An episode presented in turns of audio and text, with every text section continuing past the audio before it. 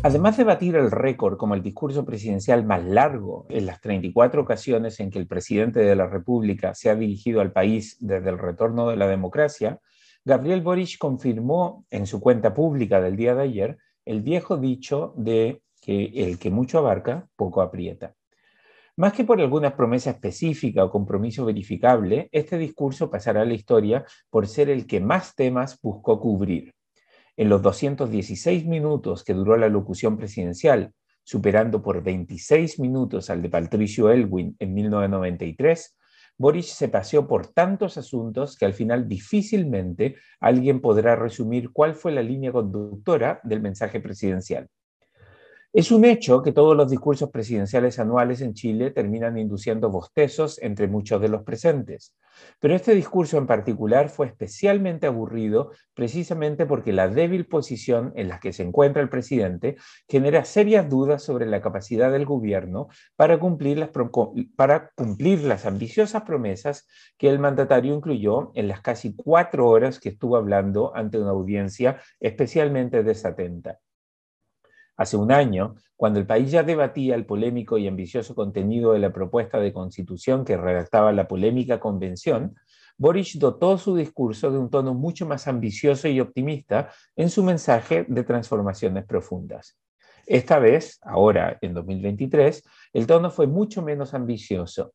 en el discurso presidencial del primero de junio, reinó la sensación de que el presidente estaba leyendo una extensa lista de supermercado que incluía logros, planes y una que otra justificación por promesas no cumplidas simplemente para rellenar y ocupar el tiempo. Esto porque después de las dos inapelables derrotas electorales para el oficialismo en menos de un año, es evidente que el presidente no tiene ni el apoyo político ni las ganas para intentar avanzar las ambiciosas reformas que originalmente incluía su programa de gobierno. Tal vez por eso mismo, Boric evitó centrar su discurso anual en algunos puntos clave que pudieran convertirse en la agenda oficial del gobierno para las próximas semanas o en proyectos concretos que puedan ver la luz después de acuerdos transversales en el Congreso. Boric habló de todo precisamente porque no podía hablar específicamente de nada. La reforma tributaria tiene pocas chances de convertirse en realidad en un contexto de creciente desempleo, estancamiento económico y niveles muy bajos de inversión. Incluso si logra ser aprobada, la reforma será mucho más acotada de lo que el gobierno aspira a lograr.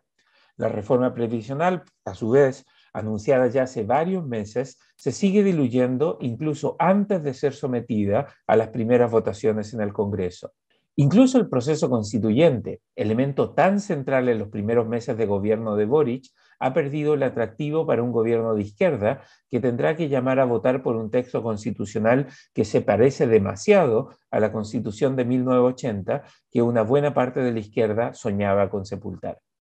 Es verdad que todos los discursos presidenciales incluyen una lista de supermercado de anuncios y promesas que buscan satisfacer las demandas de diversos sectores, sectores específicos, y que se hacen cargo de las agendas de los distintos ministerios. Y cada vez tenemos más ministerios. Pero en esta ocasión, esta lista de supermercados fue especialmente larga, difusa e incluso confusa. El presidente se paseó por tantos temas que difícilmente incluso los más atentos pudieron mantener la atención por todo el tiempo que duró, la locución. Aunque algunos pudieran sorprenderse de que el presidente desaprovechara la oportunidad para mostrar el norte de su gobierno y para exponer la hoja de ruta para los próximos meses, lo cierto es que resulta especialmente difícil para el gobierno identificar un norte ahora que el proyecto refundacional con el que se inició esta administración ya está sepultado y los vientos de restauración del modelo de libre mercado de los 30 años de la República Concertacionista soplan con fuerza. La gran conclusión que se puede sacar del maratónico discurso, que duró casi el doble de lo que toma un profesional completar una carrera de 42 kilómetros, es que el gobierno no sabe para dónde va no tiene el suficiente apoyo en el Congreso para avanzar una agenda y no es capaz de centrar sus esfuerzos para identificar un par de luchas importantes que pudiera dar en los próximos meses.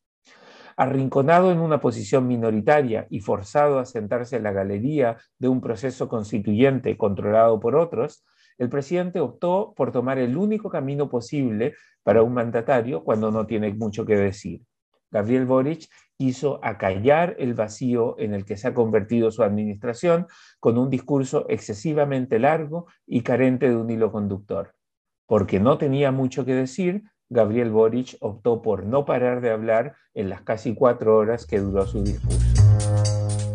El libero, la realidad como no la habías visto. Haz que estos contenidos lleguen más lejos haciéndote miembro de la red Libero.